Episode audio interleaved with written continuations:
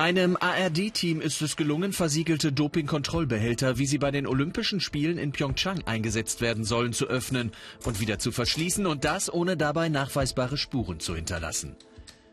Damit ist eine Manipulation, wie sie bei den Olympischen Spielen 2014 in Sochi durchgeführt wurde, auch jetzt wieder möglich. Seinerzeit hatte der russische Geheimdienst FSB nachträglich dopingverseuchten Urin durch sauberen ersetzt. Angeblich handelt es sich bei den aktuellen Glascontainern um die neueste Sicherheitstechnik. Doch nach den ARD-Recherchen steht jetzt fest, dass alle in diesen Flaschen eingelagerten Dopingproben juristisch anfechtbar sind. Gleiches gilt für den Fall, dass es bei den Olympischen Spielen im Februar zu positiven Testergebnissen kommen sollte. Dem Dopingkontrollsystem ist damit komplett die Grundlage entzogen worden. Und wir sprechen jetzt mit Hajo Seppelt, mit dem ARD-Doping-Experten, der mit seinem Team hinter diesen Enthüllungen steckt.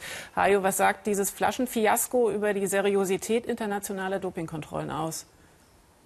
Wenn man es ganz salopp formulieren würde, dann würde ich sagen, das ist ein richtiger Schnarchladen.